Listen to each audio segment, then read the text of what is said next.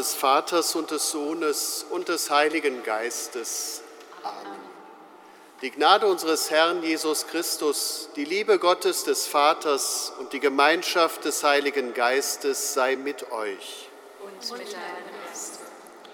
Liebe Schwestern und Brüder, ich begrüße Sie sehr herzlich zu diesem Sonntagsgottesdienst. Es war die Vision des Jesus von Nazareth, dass vor Gott der Mensch eingeladen sei wie in einem großen Fest und dass vor dieser Einladung die Unterschiede, die Kontraste des Lebens eins werden dürfen, dass nicht mehr zählt, arm oder reich, dazugehören dürfen oder ausgesperrt bleiben. Aber die Menschen haben oft genug ein Interesse an diesen Kontrasten die ihr Leben ausmachen.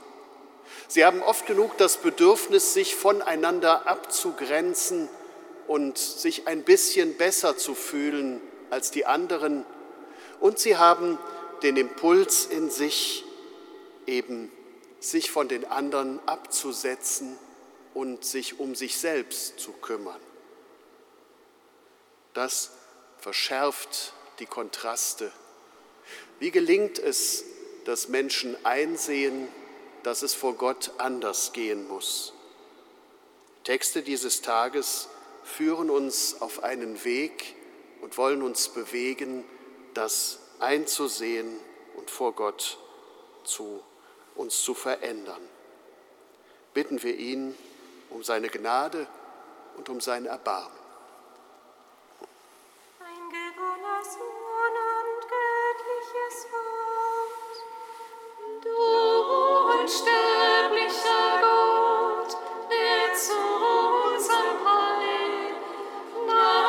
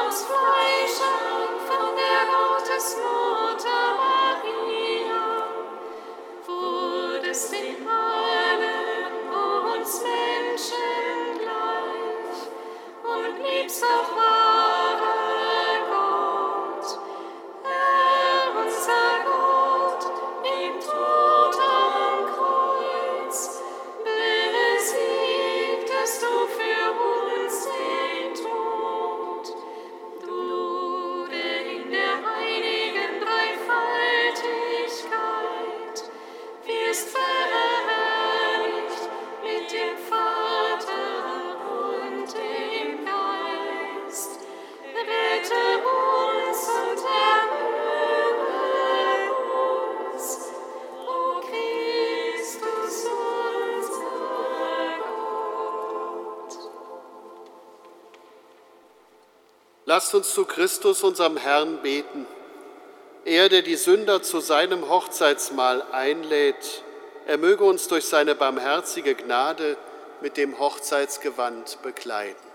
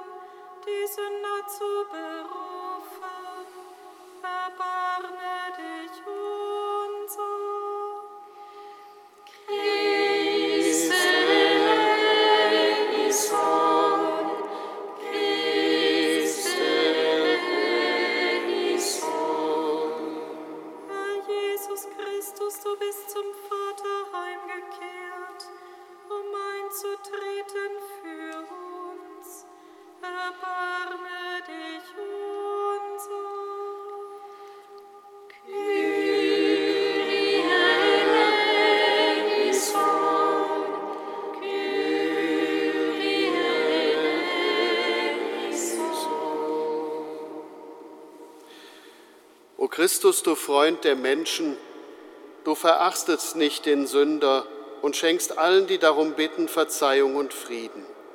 Mach uns würdig, uns deine demütigen und unwürdigen Diener, in dieser Stunde vor deinem heiligen Altar zu stehen und deinem Vater Anbetung und Lobpreis darzubringen in der Einheit des Heiligen Geistes. Amen.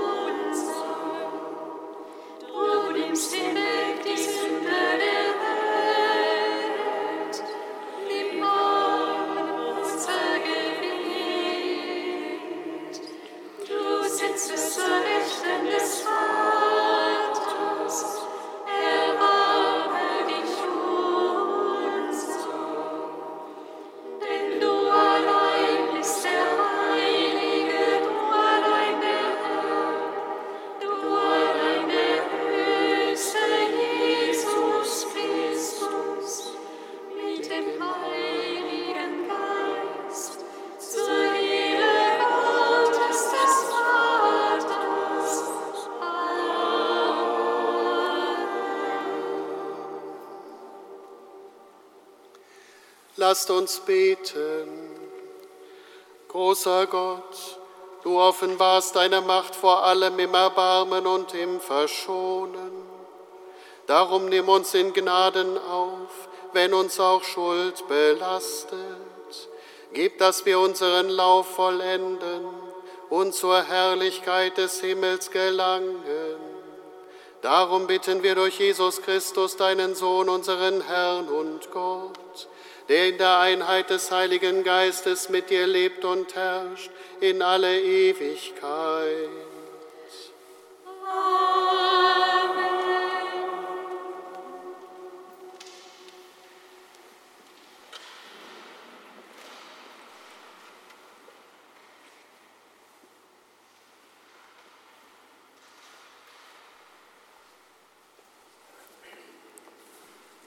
Lesung aus dem Buch Amos. Weh den Sorglosen auf dem Zion und den Selbstsicheren auf dem Berg von Samaria. Ihr liegt auf Betten aus Elfenbein und vollends auf euren Polstern. Zum Essen holt ihr euch Lämmer aus der Herde und Mastkälber aus dem Stall. Ihr grölt zum Klang der Harfe Ihr wollt Musikinstrumente erfinden wie David. Ihr trinkt den Wein aus Opferschalen. Ihr salbt euch mit feisten Ölen. Aber über den Untergang Josefs sorgt ihr euch nicht. Darum müssen sie jetzt in die Verbannung, allen Verbannten voran. Das Fest der Faulenzer ist vorbei.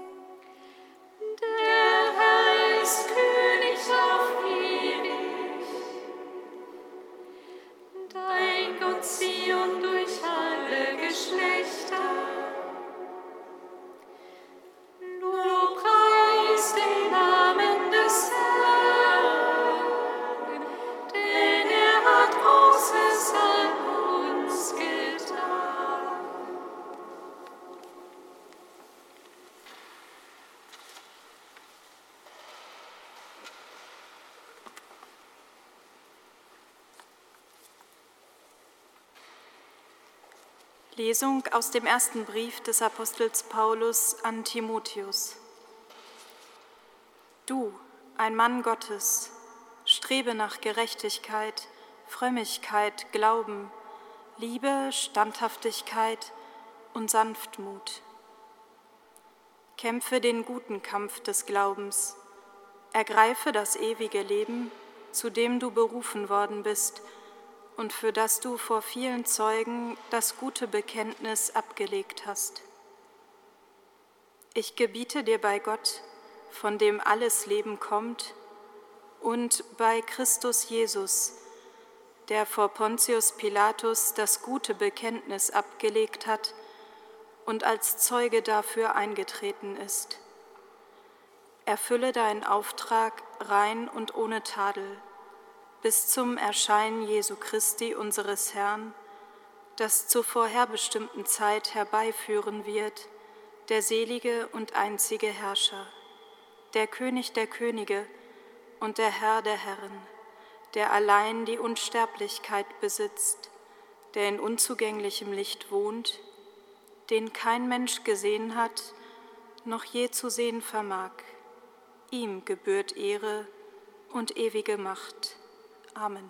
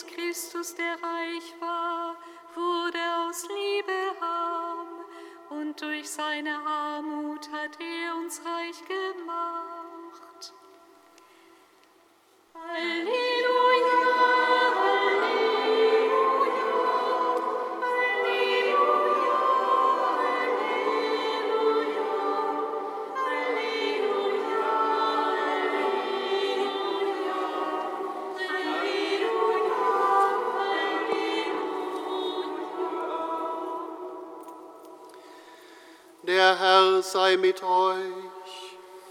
Und mit deinem Geiste. Aus dem heiligen Evangelium nach Lukas. Ehre sei dir, o Herr. In jener Zeit sprach Jesus zu den Pharisäern, es war einmal ein reicher Mann, der sich in Purpur und feines Leinen kleidete und Tag für Tag glanzvolle Feste feierte. Vor der Tür des Reichen aber lag ein armer Mann namens Lazarus, dessen Leib voller Geschwüre war.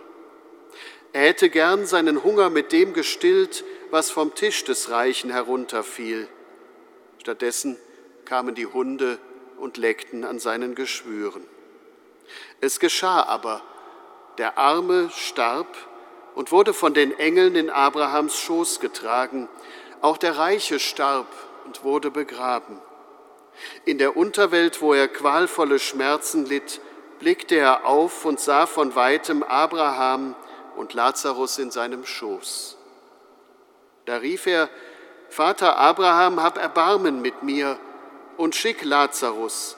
Er soll die Spitze seines Fingers ins Wasser tauchen und mir die Zunge kühlen denn ich leide große Qual in diesem Feuer. Abraham erwiderte, mein Kind, erinnere dich daran, dass du schon zu Lebzeiten deine Wohltaten erhalten hast, Lazarus dagegen nur Schlechtes. Jetzt wird er hier getröstet, du aber leidest große Qual.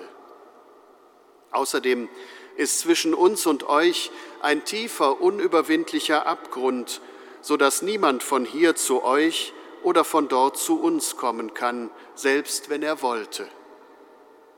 Da sagte der Reiche, dann bitte ich dich, Vater, schick ihn in das Haus meines Vaters, denn ich habe noch fünf Brüder. Er soll sie warnen, damit nicht auch sie an diesen Ort der Qual kommen. Abraham aber sagte, sie haben Mose und die Propheten, auf die sollen sie hören. Er erwiderte, Nein, Vater Abraham, aber wenn einer von den Toten zu ihnen kommt, werden sie umkehren. Darauf sagte Abraham zu ihm, wenn sie auf Mose und die Propheten nicht hören, werden sie sich auch nicht überzeugen lassen, wenn einer von den Toten aufersteht. Evangelium unseres Herrn Jesus Christus.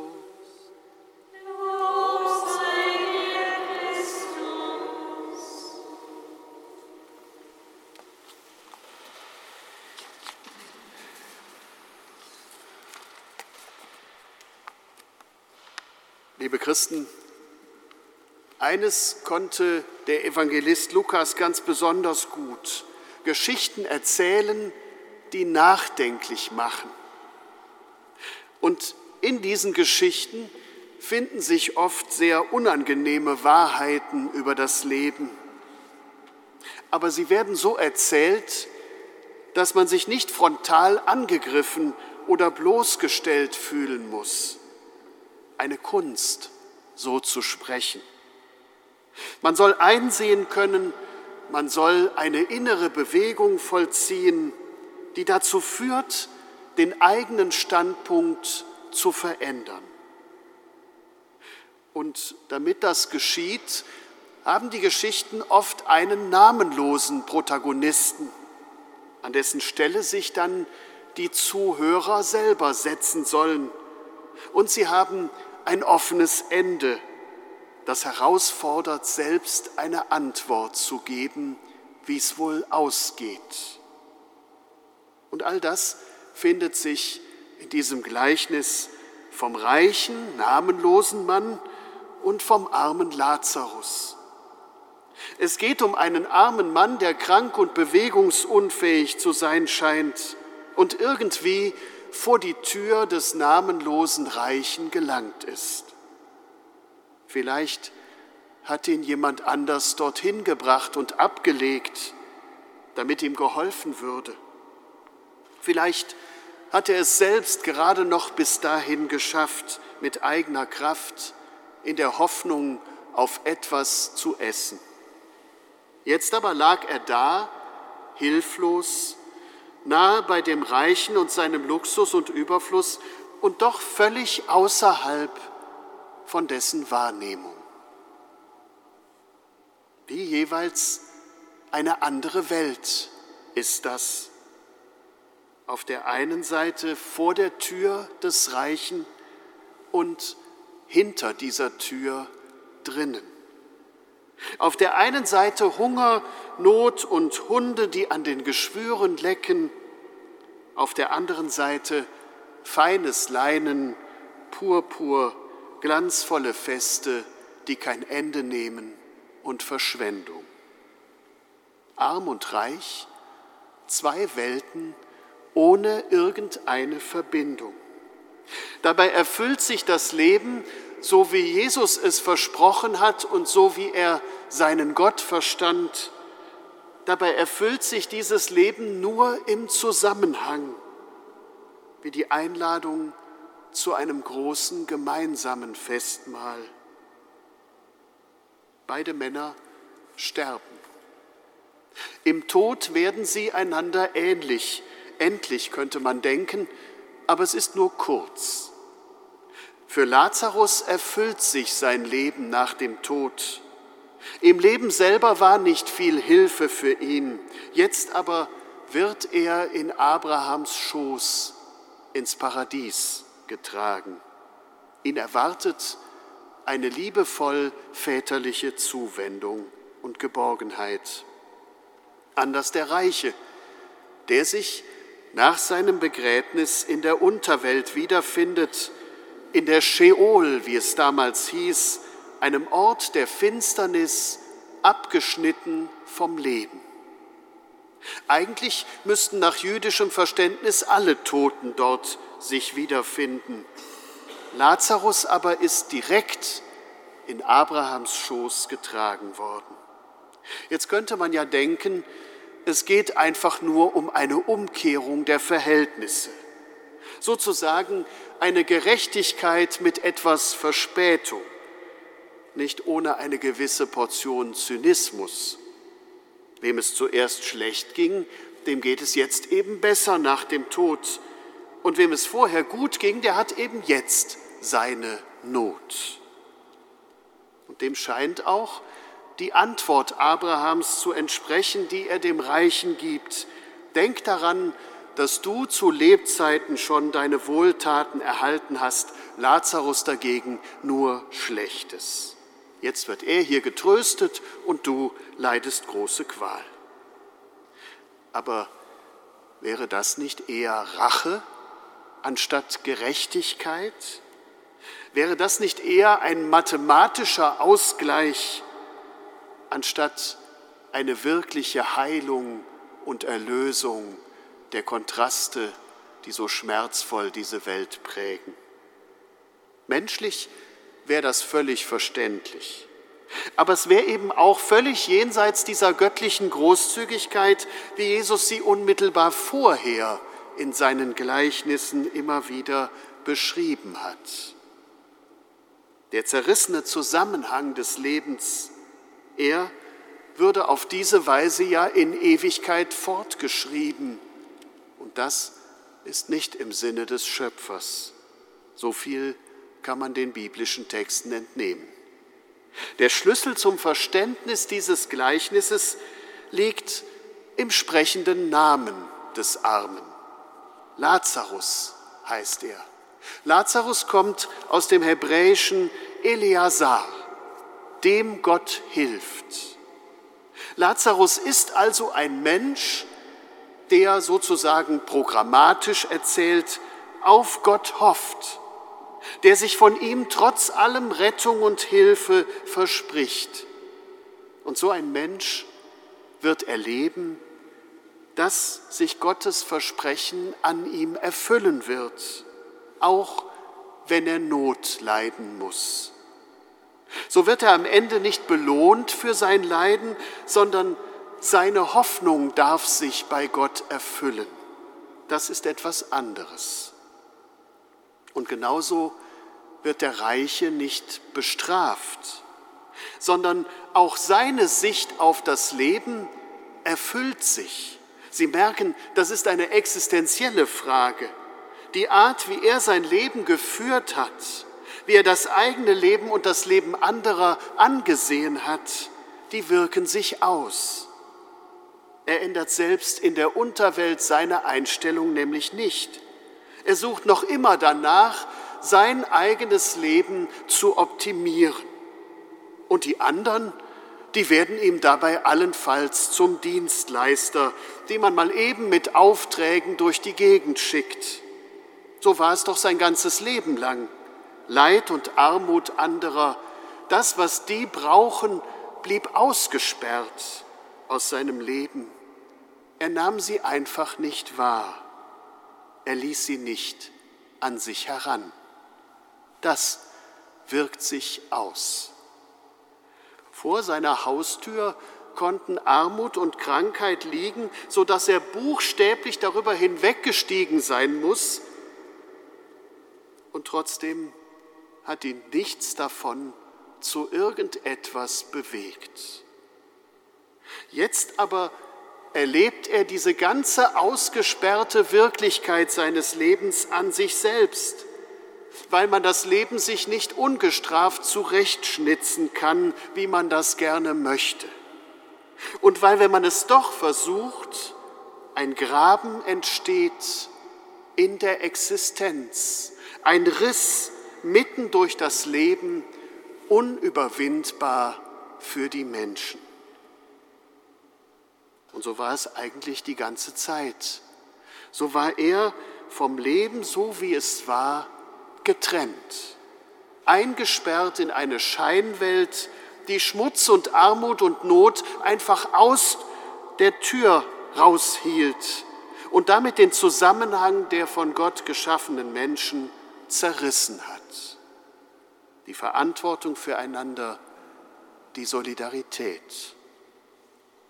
Sind nicht dafür Gesetz und Propheten gekommen, dass Menschen lernen, wie das geht, gemeinsam vor dem Schöpfer leben, gemeinsam das Leben finden. Aber Gesetz und Propheten helfen nicht. Es müsste einer von den Toten kommen und sagen, wie es wird. So meint jedenfalls der Reiche in seiner späten Verzweiflung. Was brauchen wir, die Reichen dieser Welt? Was brauchen wir, um nachdenklich zu werden und unser Leben nicht auseinanderfallen zu lassen in die Gegensätze, so als ginge uns das alles nichts an? Was hilft uns, die ganze Realität des Lebens zu sehen? Die Not, die Angst, das Elend von Menschen, auch wenn es nicht unser eigenes ist. Und uns verantwortlich zu fühlen, einander beizustehen, so wie wir das können. Was hindert uns, unsere Hoffnung auf Gott zu setzen, um seine Hilfe zu bitten und dabei unseren Blick auf Leid und Ungerechtigkeiten der Welt zu schärfen, anstatt einfach darüber hinwegzugehen dass es nun mal so ist, wie es ist. Lukas lässt das Ende dieses Gleichnisses offen. Ein anderer Evangelist, Johannes, wird einige Jahre später von einem Lazarus erzählen, der tatsächlich von den Toten wiederkommt. Aber verstehen werden das auch da nur sehr wenige. Im Gegenteil, man wird Jesus dieses Wunder anrechnen als Negativtat und es wird zu seiner Verurteilung beitragen. Verstehen wir, was hier gemeint ist?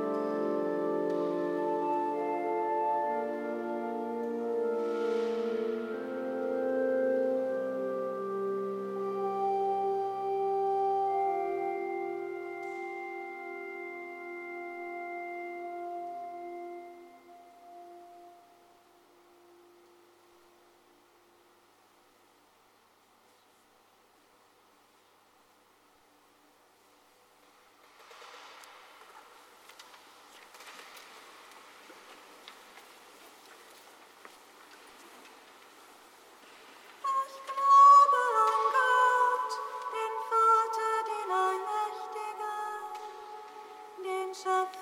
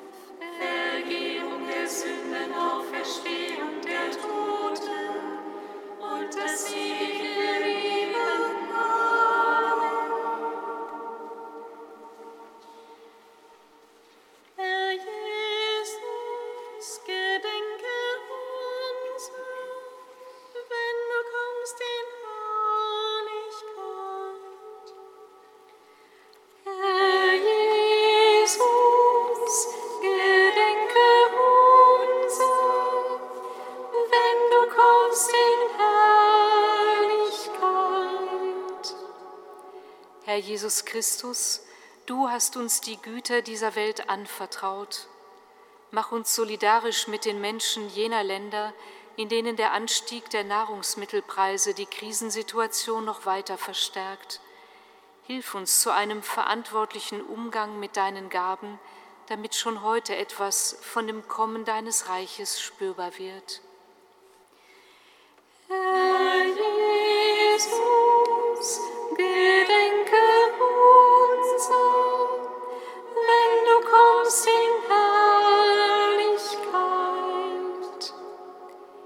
Jesus Christus, du hast die Armen im Geist selig gepriesen.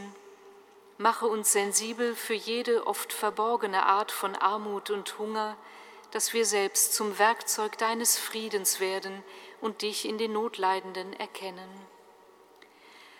Herr Jesus,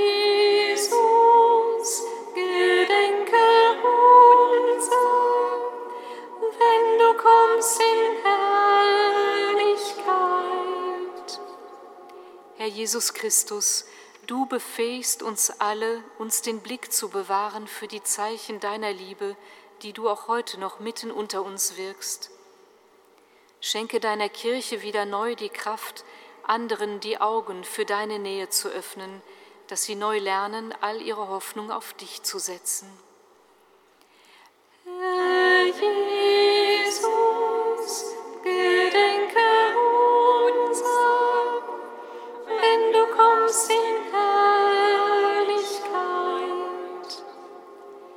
Herr Jesus Christus, du vertraust jedem Menschen das eigene Leben an und bietest allen deine bedingungslose Freundschaft und Zuwendung an.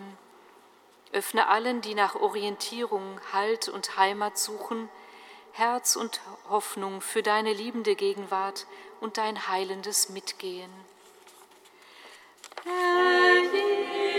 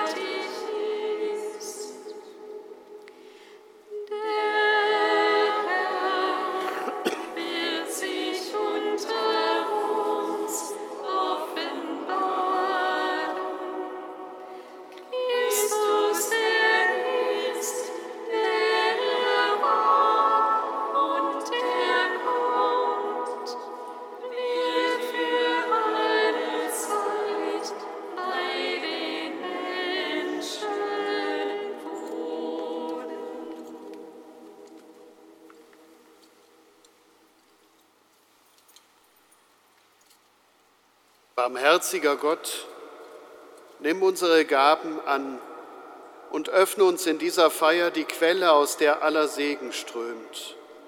Darum bitten wir durch Christus, unseren Herrn. Amen.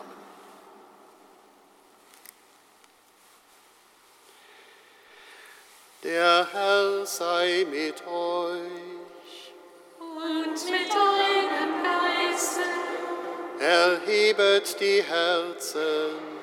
Wir haben sie beim Herrn. Lasset uns danken dem Herrn, unserem Gott. Das ist würdig und recht. In Wahrheit ist es würdig und recht, dir, Herr, heiliger Vater, allmächtiger, ewiger Gott, immer und überall zu danken. Denn wir erkennen deine Herrlichkeit in dem, was du an uns getan hast. Du bist uns mit der Macht deiner Gottheit zu Hilfe gekommen und hast uns durch deinen menschgewordenen Sohn Rettung und Heil gebracht aus unserer menschlichen Sterblichkeit.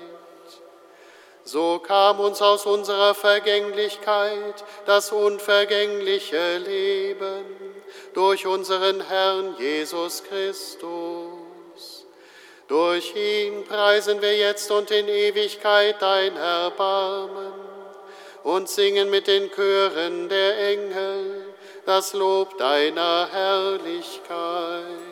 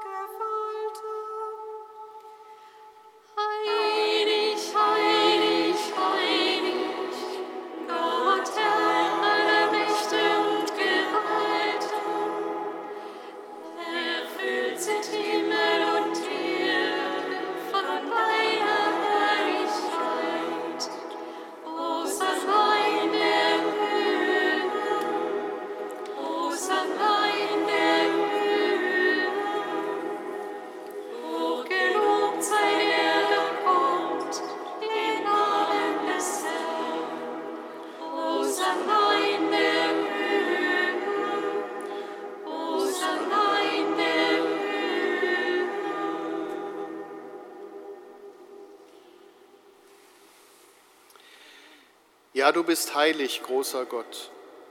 Du bist der Quell aller Heiligkeit. Darum kommen wir vor dein Angesicht und feiern in Gemeinschaft mit der ganzen Kirche den ersten Tag der Woche als den Tag, an dem Christus von den Toten erstanden ist.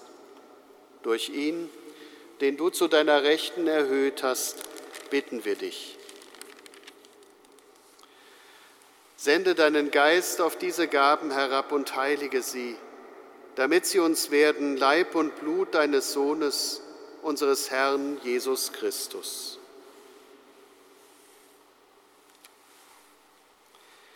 Denn am Abend, an dem er ausgeliefert wurde und sich aus freiem Willen dem Leiden unterwarf, nahm er das Brot und sagte Dank, brach es, reichte es seinen Jüngern und sprach, Nehmt und esst alle davon, das ist mein Leib, der für euch hingegeben wird.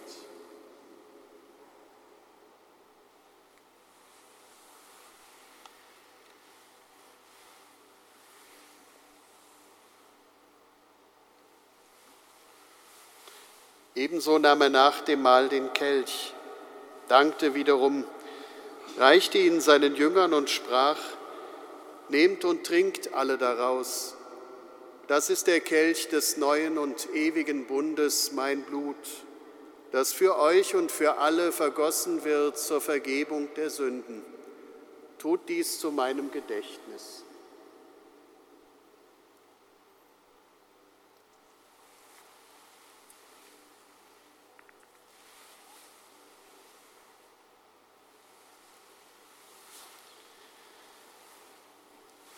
Geheimnis des Glaubens. Deinen Tod, o oh Herr, verkünden wir und deine Auferstehung preisen wir, bis du kommst in Herrlichkeit. Darum, gütiger Vater, feiern wir das Gedächtnis des Todes und der Auferstehung deines Sohnes und bringen dir so das Brot des Lebens und den Kelch des Heiles dar. Wir danken dir, dass du uns berufen hast, vor dir zu stehen und dir zu dienen. Wir bitten dich, schenke uns Anteil an Christi Leib und Blut und lass uns eins werden durch den Heiligen Geist.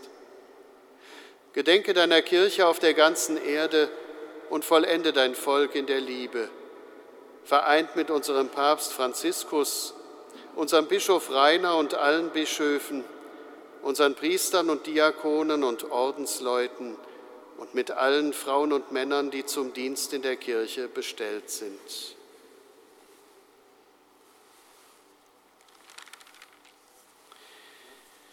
Gedenke unserer Brüder und Schwestern, die gestorben sind, in der Hoffnung, dass sie auferstehen. Nimm sie und alle, die in deiner Gnade aus dieser Welt geschieden sind, in dein Reich auf, wo sie dich schauen von Angesicht zu Angesicht.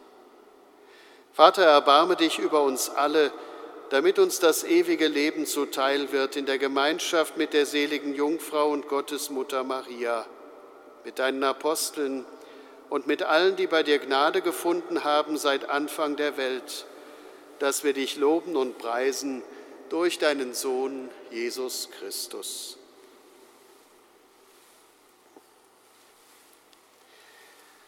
Durch ihn und mit ihm und in ihm ist dir, Gott allmächtiger Vater, in der Einheit des Heiligen Geistes alle Herrlichkeit und Ehre, jetzt und in Ewigkeit.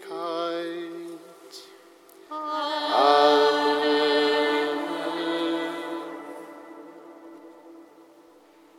Lasst uns beten, wie der Herr uns beten gelehrt hat.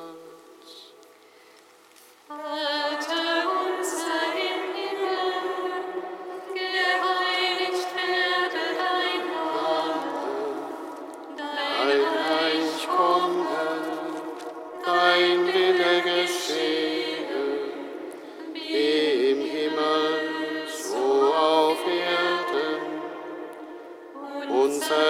tägliches Brot gib uns heute und vergib uns unsere Schuld, wie auch wir vergeben unseren Schuldigen.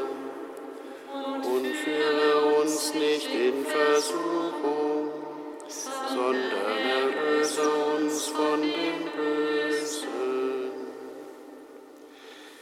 Erlöse uns, Herr allmächtiger Vater, von allem Bösen. Gib Frieden in unseren Tagen. Komm uns zu Hilfe mit deinem Erbarmen und bewahre uns vor Verwirrung und Sünde, damit wir voll Zuversicht das Kommen unseres Erlösers, Jesus Christus, erwarten. Denn dein ist das Reich und die Kraft und die Herrlichkeit in Ewigkeit. Amen.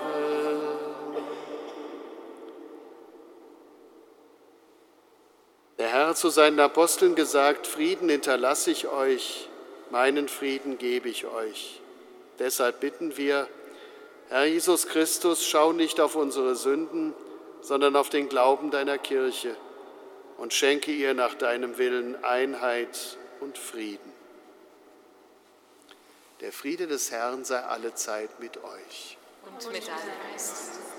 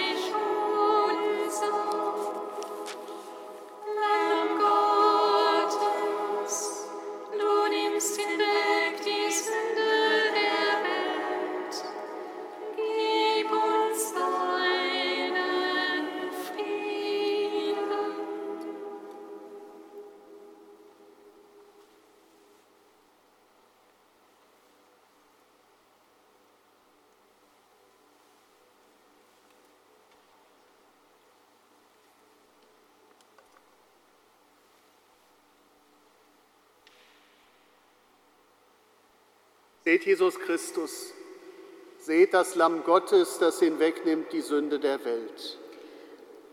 Herr, ich bin nicht würdig, dass du eingehst unter mein Dach, aber sprich nur ein Wort, so wird meine Seele gesund.